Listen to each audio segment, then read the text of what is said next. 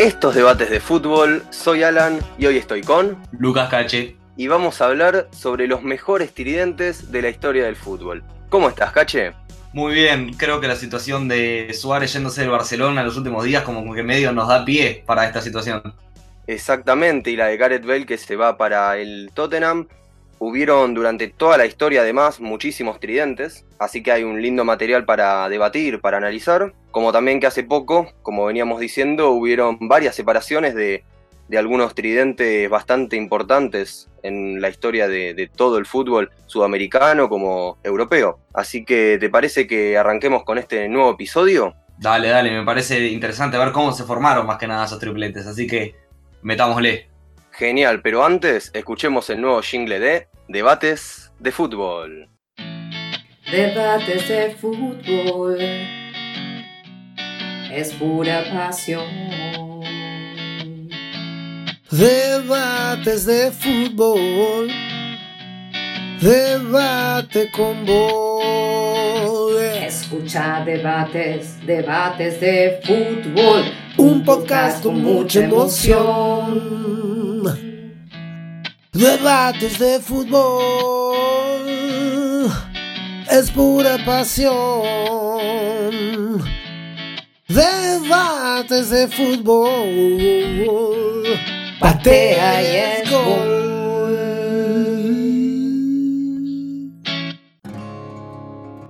Bueno, Cache, recién tuviste la primicia de escuchar el nuevo jingle oficial de debates de fútbol. ¿Te gustó o no te gustó? Muy bueno, muy bueno. Resume un poco lo que viene siendo el podcast a lo largo de estos tantos episodios y tanto que nos venís entreteniendo con esta pura pasión que nos envuelve tanto a vos como a todos los amantes del deporte. Y creo que está buenísimo, que es refleja bastante lo que es el futuro que es este podcast. Exactamente, y también muchísimas gracias a Vero y a Archie por prestar sus hermosas voces para este jingle. Y bueno, con eso vamos a empezar ahora sí con este nuevo episodio los mejores tridentes de la historia del fútbol. ¿Sabes de dónde sale la expresión tridente? Y ahora de repente me agarró curiosidad por saberlo. La expresión tridente se puso de moda bastante en España, con la última gran rivalidad del fútbol entre el Barcelona y Real Madrid, que estaba liderada por Messi y Cristiano Ronaldo, donde sumaban la mayoría de los goles del equipo, junto a sus aliados en el ataque, formando una delantera de tres, que después vamos a estar hablando, que también en la introducción hablamos un poco de que se separaron estas delanteras, estos tridentes.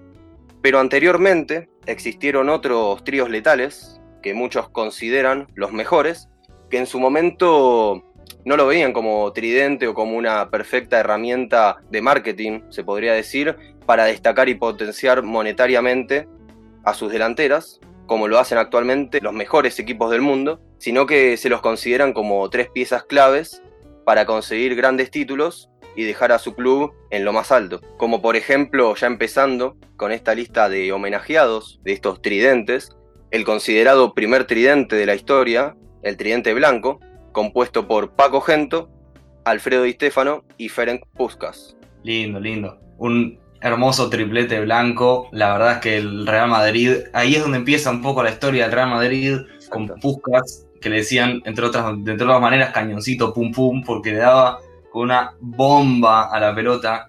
Era un animal. Y también quería decir algo de lo que venías diciendo antes, que no siempre fueron tridentes por el, digamos, el principio del fútbol era con más atacantes que defensores. O sea, la mayoría de los equipos formaban con un 2, con 2, 3, 5 con cinco delanteros. Y el ejemplo que yo tengo más cercano como hincha de River es el de la máquina de River, un equipo en que en los 40 ganó 10 títulos oficiales y la máquina eran cinco delanteros, que eran Muñoz, Moreno, Pedernera, Labruna y Lustó. Eran, ellos eran los cinco que hicieron ganar 10 títulos arriba en este tiempo, en 10 años. Claro, llevándolo al fútbol argentino, en este caso Paco Gento, Di Stefano y Puskas, que es el perfecto ejemplo de tridente que marcaron la historia de un club del Real Madrid para siempre, con dos Copas de Europa, cinco ligas, en tan solo seis años juntos, y dejaron en lo más alto al Real Madrid para siempre. Tenías a Gento que era el extremo, a Di Stefano, además de que atacaban con muchos jugadores como decías, Di Stefano jugaba donde quería, suelto, podría decir como de enganche eh, actualmente, y Puskas como delantero, que tenía una bomba, como vos decías, el cañón que era letal. Además, imagínate que la importancia que tuvieron estos tres jugadores, que Gento es el único jugador que ganó seis Copas de Europa. Mira vos, no, el dato ese no lo tenían. Eh, de hecho, es más, yo creo que será el único que no lo tenía tan presente. O sea, Di Stefano para el fútbol argentino y para River es una, es una imagen enorme y es uno de los máximos exponentes del fútbol argentino. Y es el primer, digamos, crack de todos los que vinieron atrás, como Maradona, como Messi, Riquelme, si lo querés incluir y demás. Y, digamos, eh, es una figura mundial que llevó a Hungría a un nivel altísimo en su momento. Y yo creo que estamos todos expectantes de que pueda volver a salir un Puskas húngaro y se vuelva más lindo el fútbol europeo. Además, justamente fue tan importante que hasta tiene un nombre de un premio, el premio Puskas al mejor gol del año. Así que lo importante que fue este jugador para, la historia del fútbol en los años 50.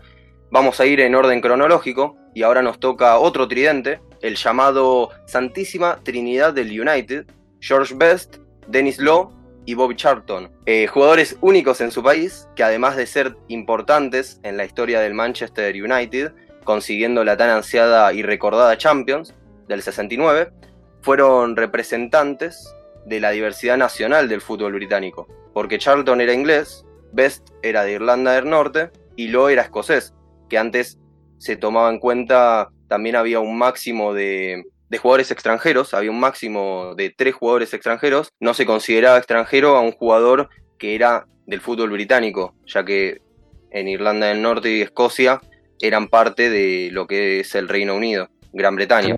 Muy bien, lo que está muy bien lo que vos decís y cabe destacar eso, porque en definitiva, hoy, hasta hoy en día, eh, la, Premier League es una de las ligas con más variedad de nacionalidades del mundo. Incluso el Cardiff City, que es el primer equipo que se me viene a la mente, es un equipo que tiene su residencia en Cardiff, Escocia, y que sin embargo está jugando la Championship hoy en día y ha peleado el ascenso y la temporada, no la pasada, sino la anterior, ha estado en la Premier League y ha sido un equipo que, por más de que haya peleado el descenso, ha llegado a estar entre los 20 mejores de uno acostumbraría a decir Inglaterra, pero en realidad es de Reino Unido. Como otro ejemplo sería Canadá, que hay equipos que juegan en la MLS en Estados Unidos, que es la liga estadounidense. Y otros dos datos para agregar es que los tres fueron balones de oro, Lo en el 64, Charlton en el 66 y Best en el 68.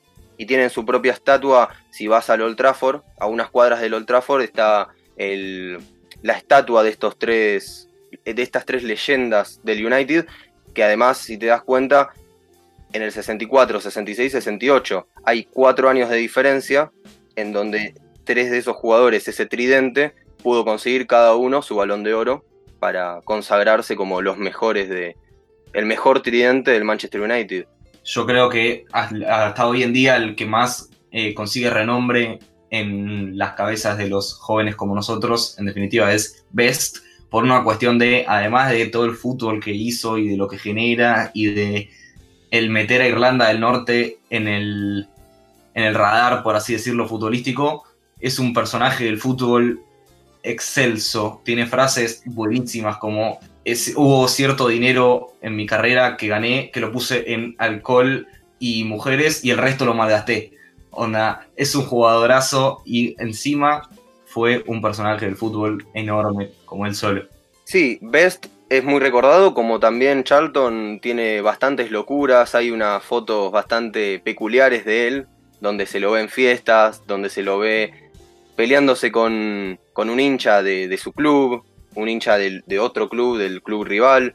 Es otro personaje y después Lo, que no es tan recordado, pero es un, un jugadorazo. Pero bueno, estuvimos por los años 60, los años 50. Ahora pasamos para los años 70 con el tridente Ajax Total, conformado por Piet Kaiser, Johan Cruyff y Johnny Rep, que traían el nuevo fútbol moderno de la naranja mecánica, la selección holandesa, que se caracterizaba por el gran fútbol ofensivo y una táctica variada para que los delanteros se muevan con total libertad. Claro, es de hecho eh, Johan Cruyff es uno de los máximos exponentes del fútbol moderno hasta hoy en día, dando inicio también a la mística del Barcelona como un club grande europeo y nada menor conseguir que un equipo holandés, además de tener un tridente único, que también, incluyendo el número 3, ganó un triplete de Champions League. O sea, es, ese, trío y ese tridente de ataque hizo que no solo Holanda aparezca en la escena internacional en los mundiales, de hecho llegando a perder en la final del, Mundial del 78 con Argentina, eh, sino que también haya ganar el triplete al Ajax de la Champions League, como bien dije antes. Sí, hay varios jugadores, hay varios tridentes donde participan holandeses por esto de que era el fútbol total, el fútbol que cambió y revolucionó el fútbol. Como también vos dijiste el Mundial 78, donde Johan Cruyff no quiso participar, no fue a la Argentina a disputar el Mundial, y de la mano del técnico Rinus Michel el en el Ajax, y posteriormente en la selección holandesa, que Johan Cruyff fue sin duda el alma de este tridente. Pero como vamos a ver más adelante, y como decías vos también, Cache, también Cruyff iba a tener el protagonismo de trasladar este concepto de tridente de la selección holandesa, del Ajax, de la naranja mecánica, en su época como entrenador, dando a tres jugadores un rol crucial para sus equipos, como en este caso vos decías, el Barcelona. Y bueno, ahora pasando a los años 80, ¿qué jugador te imaginás cuando te dicen los años 80? ¿A quién sino el Diego? Exactamente. Diego Armando Maradona y su mejor nivel deportivo, con el éxito en el Napoli, gran poder goleador y liderazgo, para dejar a un equipo chico de Italia como el Napoli como uno de los mejores de Europa.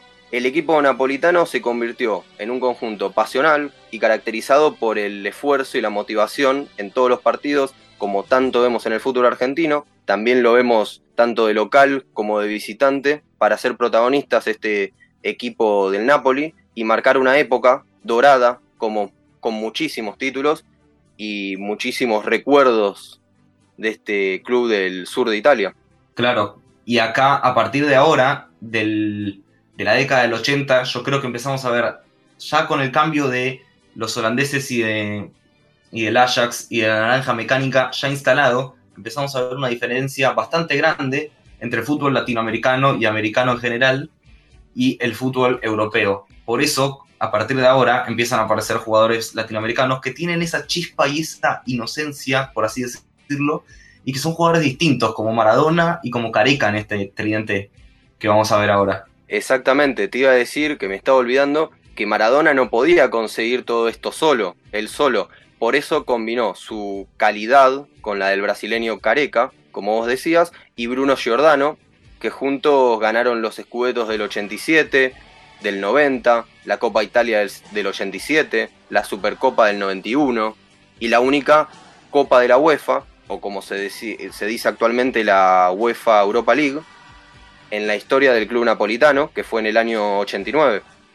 Claro, con un Diego teniendo que salir de, del Barcelona por una lesión fuerte en el tobillo y para ganar rodaje, eh, no sé si por así decirlo recayó en el equipo napolitano porque la verdad es que lo ha llevado a un nivel superlativo y lo ha metido en el radar y hoy en día Napoli es una ciudad por una rivalidad dentro de todo, más que norte-sur con Italia.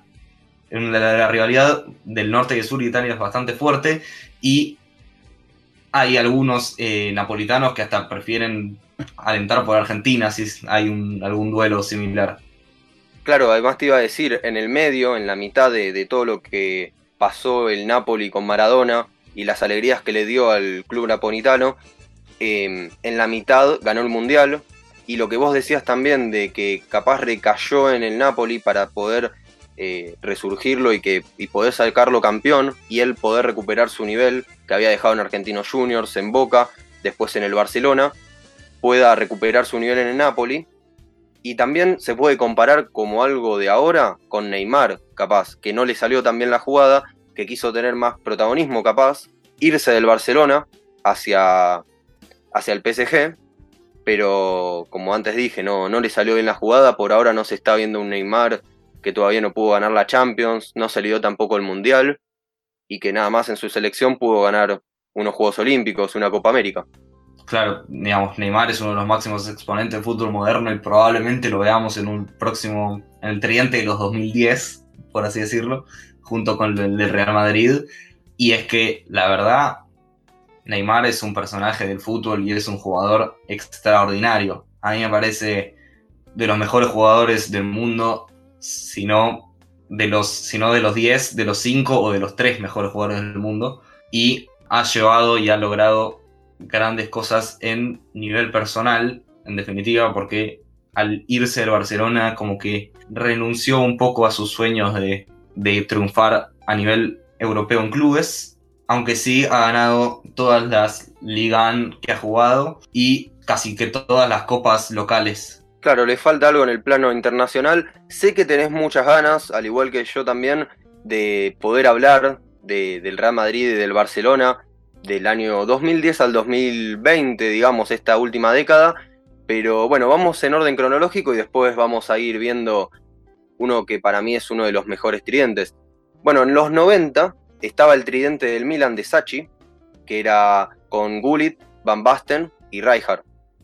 Que no es un tridente capaz, que son todos delanteros, pero era un equipo, era un equipazo el del Milan, ¿no? Después de la época de Maradona en el Napoli, el fútbol italiano vio como el Milan de Arrigo Sacchi tomaba el relevo en cuanto a dominio, y es unánime la opinión sobre que esta gran época, por el papel de, tres extranjeros, Sachi decidió construir su proyecto a partir de prometedores jugadores nacionales, como Maldini y Baresi, que eso quería decir también que combinó jugadores locales, jugadores que juegan en el fútbol italiano y que salieron también de, la cantera de, de, las inferiores del Milan, pero añadiendo a los tres cracks de la Eurocopa del 98 que ganó Holanda, Frank Rijkaard, Marco Van Basten y Ruud Gullit.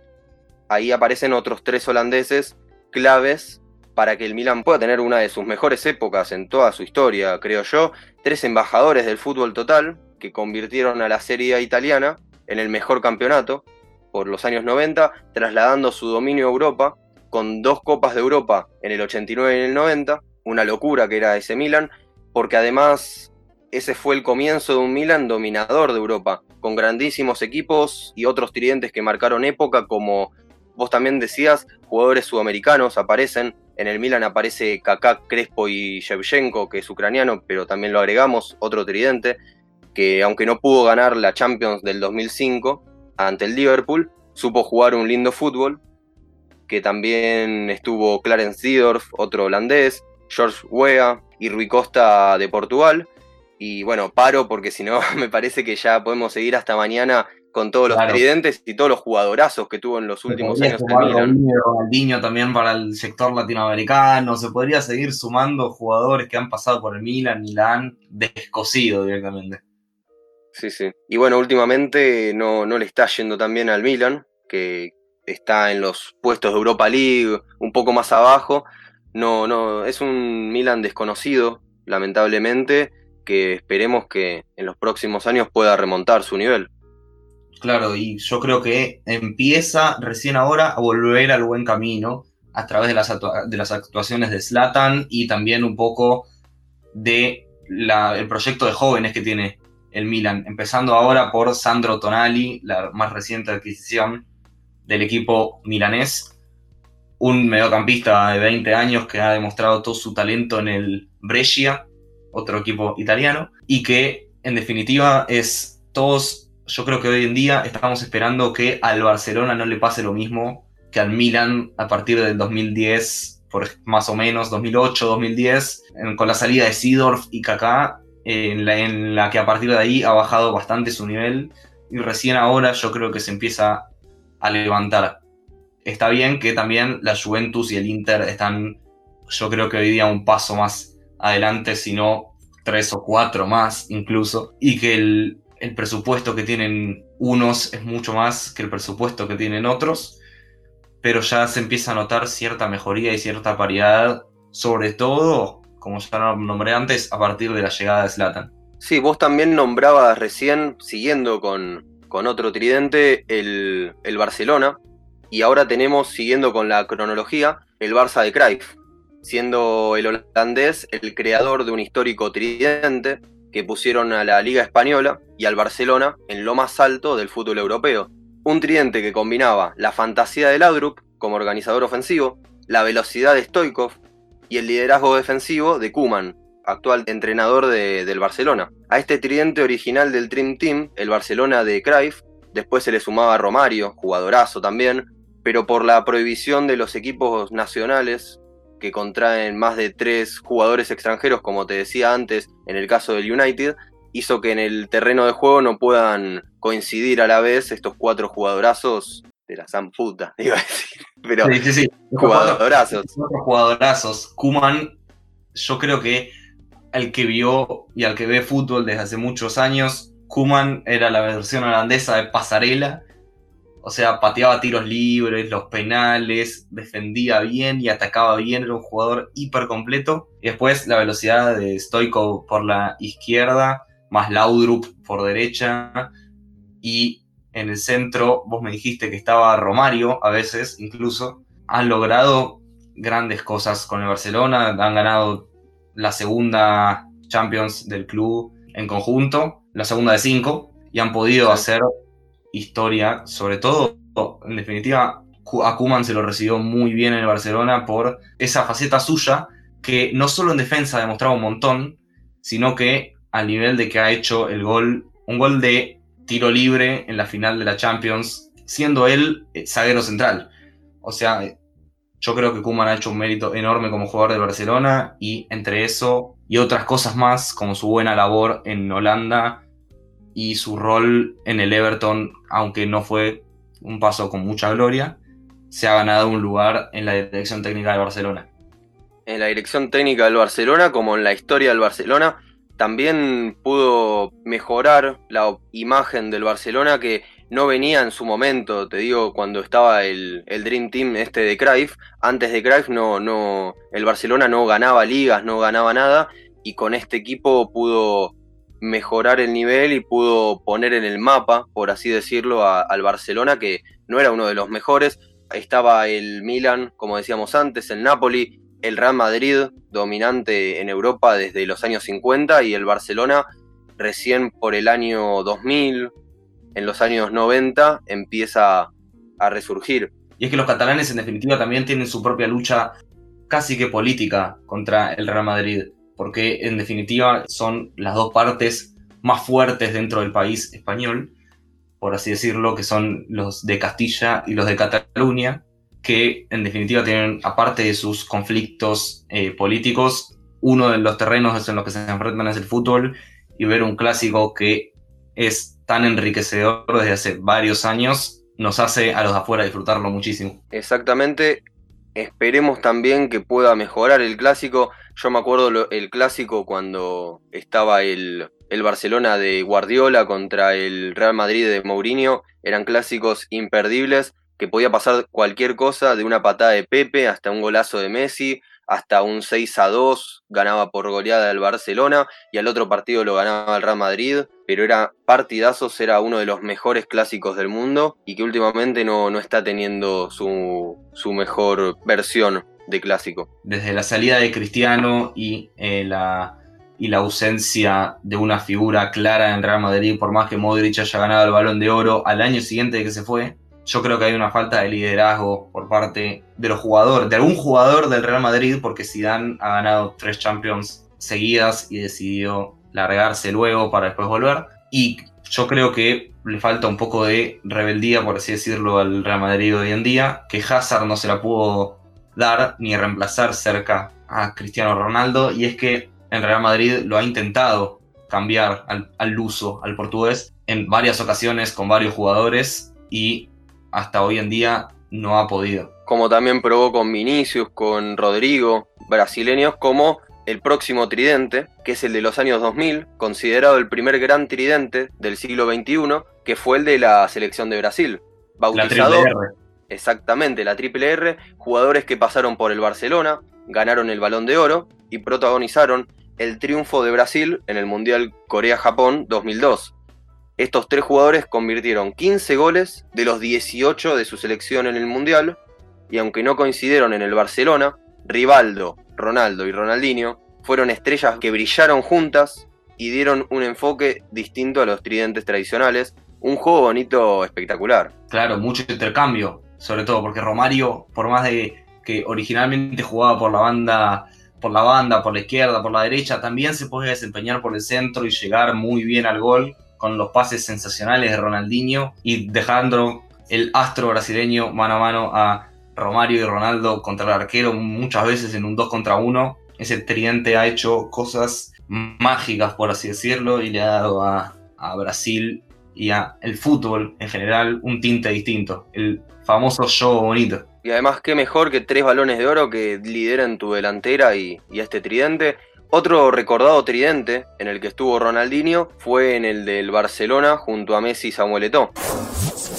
Que también, bueno, hago un paréntesis importante, porque como dije antes, algunas, algunas ligas europeas tenían cupos de extranjero, como lo estuve diciendo varias veces, en el que no podían tener más de tres futbolistas que hayan nacido fuera del país o confederación, como en el caso del Manchester United de Lo Best Charlton, y había muchos problemas cuando un jugador quería irse gratis cuando terminaba su contrato con algún club, que esto pasa mucho actualmente.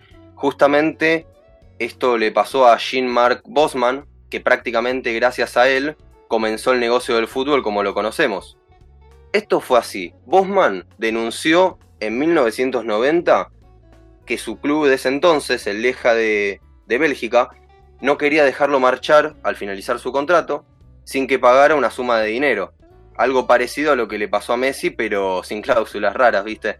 Pero bueno, el Tribunal de Justicia de la Unión Europea de Luxemburgo le dio la razón cinco años después, en el 1995, y desató una revolución porque se le dio la razón a Bosman en que era ilegal que los clubes cobraran por un traspaso cuando el contrato había concluido, así como los cupos de extranjero para futbolistas de países de la Unión Europea. Sí. Ese ha sido un cambio importante en la Unión Europea, más que nada en equipos como el Real Madrid hoy en día. Siempre volvemos a los mismos dos equipos, pero es que hay muchos jugadores extranjeros que no cuentan dentro del cupo este, porque en definitiva lo que sucede es que la Unión Europea es concebida en su mayoría como un solo país con una única moneda en excepción con algunos países que siguen manteniendo su anterior moneda que convive con el euro. Y en definitiva es un país enorme donde las fronteras son muy poco controladas y hay un movimiento enorme dentro de Europa entre países. Y por qué no hacerlo también con el fútbol. Funciona como Unión Europea y hay movimiento interno y hay una moneda en común, salvo algunos países que conservan las suyas anteriores que conviven con el euro lo que hace es llevarse eso al fútbol y que las confederaciones de cada país sean completamente independientes, pero que sus fichajes no sean ajenos ni externos, por así decirlo, a la situación actual europea. Perfecto, esa fue la dirección de Economía, Marketing Digital y Geografía de Lucas Cache. Perfecto, bueno, y también entonces, por eso se habla de la época post Ley Bosman, el caso Bosman, donde equipos como el Milan, el Barcelona, tenían equipos formados por mayor cantidad de extranjeros que jugadores formados de las inferiores. Y bueno, ahora cierro paréntesis, el, gran paréntesis que hicimos y seguimos. El Barça venía de años difíciles, cinco años sin ganar nada importante, hasta que construyeron un equipazo con Ronaldinho, Messi, Eto'o. Después se iba a ir el brasileño y llegaría a Titi Henry, para romper el mercado y las redes también, ¿no?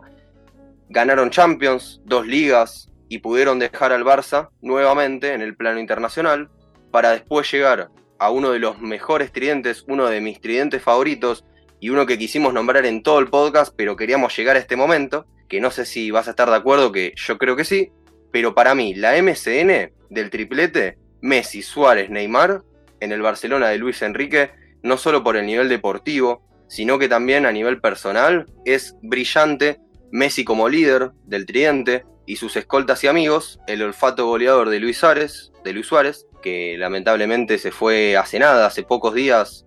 Hoy se hizo oficial la contratación de Luis Suárez por el Atlético Madrid y la mejor versión de Neymar Jr. en su carrera, como su fútbol fantasía que tanto nos gustaba. Sí, en definitiva, yo creo que los dos eh, que vos trajiste del Barcelona con Ronaldinho, Messi y todo hasta la MCN que vos nombraste recién, tienen muchísimo en común y es que el Barcelona, desde que Rijkaard está como técnico, viene sumando y teniendo a Messi como uno de los ejes principales del club y siempre ha formado con un tridente conformado con Messi. Con Alexis Sánchez o con Pedro, con Villa, con Suárez, con Eto'o, con Ibrahimovic o con Henry y siempre Messi ahí como el eje del Barça. Al principio, el primer trío que trajiste, Ronaldinho tenía la 10, pero apenas decidió irse del Barcelona.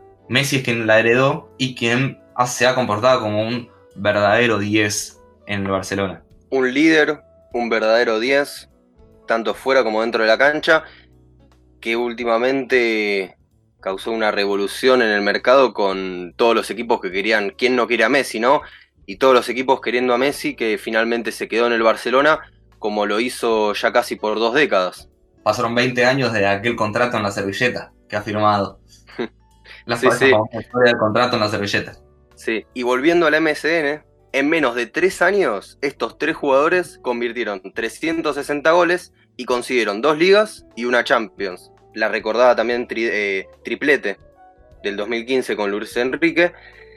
Hace días finalmente se separó este tridente, en su momento Neymar cuando se fue al PSG, y ahora Suárez entre lágrimas fue para el Atlético Madrid el Cholo Simeone. Claro, ha sido una imagen muy desgarradora la de Suárez en estos días hablando y viendo cómo la- los jugadores del, del Barcelona, actuales y exjugadores, se han manifestado en contra de la dirigencia y de sus políticas, porque en definitiva han hablado jugadores y exjugadores como Dani Alves, como Suárez, como Messi, como Rakitic y El tantos mismo Neymar.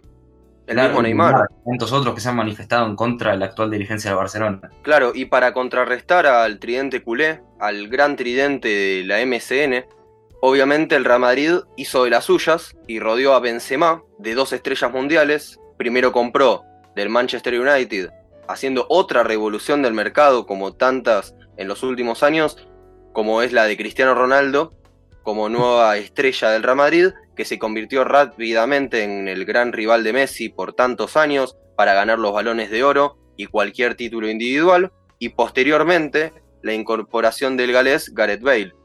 La famosa BBC, como se la llama, como tantos tridentes que estuvimos nombrando, que ganó cuatro Champions en cinco años, tres seguidas, con el gran Zinedine Zidane que hizo este, este tridente una maravilla, rodeando también a Benzema, que no era el, la estrella de ese tridente, era más Cristiano Ronaldo, pero que finalmente es el único que quedó, porque este es otro tridente que terminó de separarse cuando Gareth Bale volvió al Tottenham después de, estar varios años en el Real Madrid, y además Cristiano Ronaldo ya se había ido a la Juventus. Claro, Benzema es uno de los, para mí, del, para mí es el mejor centro delantero del mundo, incluso más de, que si me decís más que Lewandowski, más que Suárez, sí, para mí sí, para mí es el mejor, el más completo, el que más lucha, el que más tiene ganas de jugar. Él se reconoce con el Real Madrid y ha estado tanto tiempo en el club que se siente muy propio a pesar de haber empezado su carrera en el Olympique de Lyon.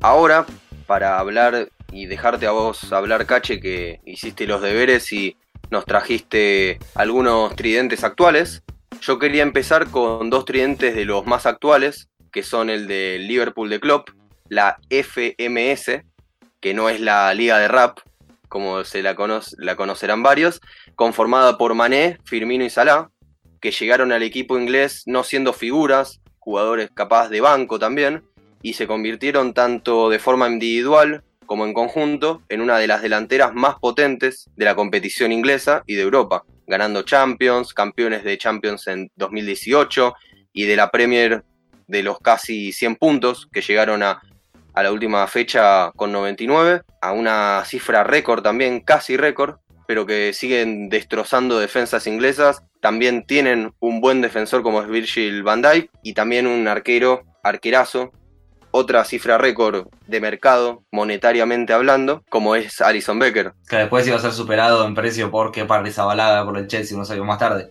Pero volviendo al tridente de ataque, en definitiva, los tres de los del trío FMS, como dijiste vos, viene, vinieron los tres de equipos bastante menores que el Liverpool. O sea, Salah llegó de la Roma, habiendo pasado antes por el Chelsea, rival del Liverpool.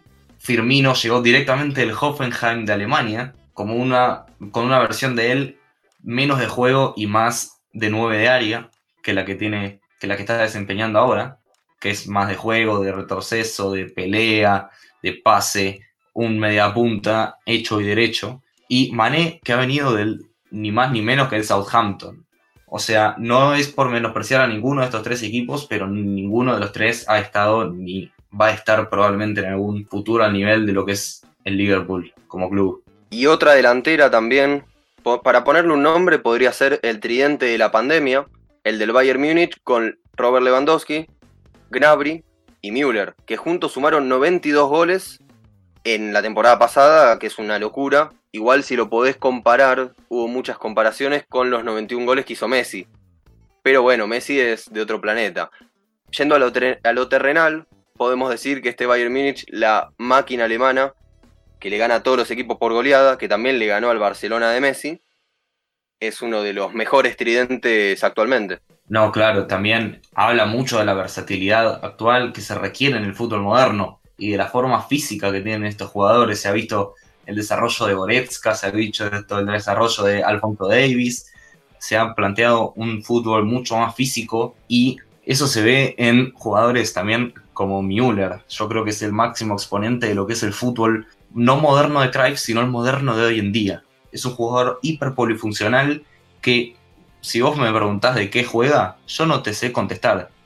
Puede llegar a ser doble 5, puede llegar a ser extremo por derecha, por izquierda, media punta, enganche, delantero centro y hace de todo y hace que el Bayern sea una sola pieza y funcione. Yo creo que es un, el máximo exponente de lo que es el de lo que se viene en el fútbol hoy en día. Sí, Flick le dice, jugá libre, vos jugá donde quieras. Es como un Di Stefano de los años 50. Y bueno, ahora para ir terminando, podríamos ir tirando algunos tridentes, algunos que estuviste diciendo vos. Yo tengo algunos en la mente rondando mi cabeza que se me ocurren ahora. Si querés ir tirando. A ver, nosotros venimos hablando de versatilidad en el ataque y cómo no pensar en versatilidad cuando se puede hablar tranquilamente del Chelsea y de su gran periodo de fichajes que viene teniendo ahora, últimamente. Con la venta de Hazard ha comprado con esa misma plata jugadorazos verdaderamente. Y hoy no tiene un tridente, sino tiene un cuarteto de ataque, por así decirlo, al parar una formación 4-2-3-1, siendo esos tres y esos uno, Ziyech normalmente por derecha, Pulisic normalmente por izquierda, Havertz normalmente por el centro y Werner parado, no sé si de delantero centro, porque es un jugador muy polifuncional y todos ellos se pueden posicionar en otra posición. Por ejemplo, Pulisic ha empezado su carrera por la derecha en el Borussia Dortmund. Kai Havertz se ha desempeñado muchas veces como delantero centro en el Bayer Leverkusen. El Werner se ha desempeñado como extremo en el Leipzig y así podríamos seguir. Ah, y Ziyech se ha desempeñado tanto por el centro como por la derecha en el Ajax en el último tiempo. Y la verdad es que yo creo que con las contrataciones que han habido este verano, con el bombazo de Messi, incluso si se iba, hubiese sido el mejor, el equipo que mejor se incorporó para esta próxima temporada. Ha armado un equipo completamente nuevo y le ha dado una lavada de cara a un equipo que salió cuarto en la, en la Premier League pasada y ha alcanzado casi que con lo justo, porque el Leicester se cayó al final y con la subida del Manchester United había un riesgo de clasificar a la Champions League. Se reforzó excelentemente bien en episodios anteriores de debates de fútbol. Anteriormente en debates de fútbol. Más que nada en debatientes en el bar. En debatientes en el bar, donde siempre nos divertimos y nunca estamos en offside. Estuvimos hablando de estas contrataciones. Para bautizar a este tridente podría ser, o este cuarteto, sería el cuarteto barra tridente del futuro. Por ponerle un nombre, si te gusta. También eh, de este de este lado del, Atlántico le podemos decir el cuarteto de Nos, si queremos. Y también podríamos destacar que en su momento fueron importantes los tridentes del Oporto, con Hulk, Falcao y Silvestre Varela, no sé si lo recordarás, que ganaron el triplete con, con Europa League incluida, en el Oporto, eh, que hicieron 86 goles juntos. 92 hicieron los amigos de, del tridente de la pandemia nos vamos con el Oporto del triplete que hizo 86 goles. Y ahora lo que se me ocurre para finalizar, que se nos está acabando el tiempo de este episodio, es hacer como un ping-pong de tridentes, nombrándolos por arriba, a ver hasta dónde llegamos, ¿no? Pero yo creo que hay demasiados tridentes que podemos nombrar. Hay tridentes sudamericanos, que también podemos hacer un episodio aparte para tridentes sudamericanos, tridentes de seleccionados. Pero bueno, yo creo que con esto podemos cerrar. Yo te puedo nombrar Mario Götze, Robert Lewandowski y Marco Royce del Borussia Dortmund en 2012. Claro, y si vos me traes el del Dortmund del 2012, yo te puedo traer el de 8 años después, que es el que tiene actualmente, con Sancho Haaland y Royce, que todavía está presente en el mismo equipo. Es buena. También tenés la del 2013, de ese mismo año, esa final de Champions que se enfrentaron, y te puedo traer a Robben, Mansukic y Ribery, de la final de Champions 2013, y que también arrasaron en la Bundesliga. Claro, al año siguiente también de el rival de esa Champions League, del Bayern Múnich, ya que venimos hablando del Borussia Dortmund, el trío que se ha formado para la temporada 2014-2015 fue Ousmane Dembélé por derecha, Pierre-Emerick Aubameyang y el fiel de Royce por izquierda. Bueno, yo ahora te propongo, vamos a salir de la Bundesliga que tiene excelentísimos delanteros, pero yo voy a la Premier League. Manchester United 2008 que consiguen la Champions, Tevez, Rooney y Ronaldo. Superalo. Interesantísimo, no, yo creo que ningún, ningún trío puede superar el trío ese del Manchester United porque es verdaderamente una locura y es que ha cambiado el fútbol y si no hubiese estado el Barcelona hubiese salido campeón de Champions varias veces en, por allá por el 2009, 2010, 2008 incluso, pero sí te puedo traer el mejor trío del último año, podría decirse, del fútbol sudamericano, como lo es el trío de Bruno Enrique, Gabigol y Arrascaeta, de Flamengo. Es bueno, hablando de equipos de Brasil, te traigo un seleccionado. Pero esto es de, del año 50, 60, en la época de Pelé. Tenemos a Pelé, Didi y Babá. Después a Pelé, Didi, Babá se le sumaría Mané Garrincha. No se le puede, no se puede olvidar. Obvio. Sí, sí. Y no sé, ahora un tridente que se ha visto mucho en los últimos, en los últimos días ya marcando seis goles en el último partido, el, equipo, mi equipo, River Plate, es el de Álvarez, Suárez y Borré. Yo tengo trayendo el fútbol latinoamericano. Está muy bien. Yo creo que con ese tridente de el fútbol argentino, que es lo que más tratamos en este podcast, podemos finalizar. Muchísimas gracias por haber participado, como siempre, en estos podcasts. Ya estuviste participando en varios y pudimos debatir, analizar y salió un lindo capítulo para debates de fútbol. En definitiva, gracias por dejarme participar del análisis y nada menos de la preparación del podcast, también trayendo un par de tridentes, sobre todo del fútbol latinoamericano, que es el que nos compete actualmente y que estamos viendo todos muy emocionados, la Libertadores de vuelta. Y de vuelta, como en tantas ocasiones, me has invitado al podcast. Siempre te he dicho lo mismo. Cuando llega el momento de agradecer, yo siempre te he agradecido a vos por permitirme estar acá y muchas gracias por el espacio y por confiar en mí. Bueno, sabe que vas a estar invitado siempre al programa. No se olviden de seguirnos en nuestras redes sociales como arroba debates de fútbol 1 en Instagram, en Twitter. Escríbanos qué opinan de este episodio, si quieren que hablemos de la Copa Libertadores, que Cache trajo el tema con River y qué otro tridente agregarían a esta lista. Espero que les haya gustado. Con esto nos despedimos, me escucharán en un próximo podcast. Esto fue Debates de Fútbol. No, capaz meto el, el jingle. Capaz, el jingle. pero no sé. el jingle. Debates de fútbol. Es pura pasión. Debates de fútbol. Debate con vos. Escucha debates, debates de fútbol. Un podcast con mucha emoción. Debates de fútbol es pura pasión. Debates de fútbol, patea y es gol.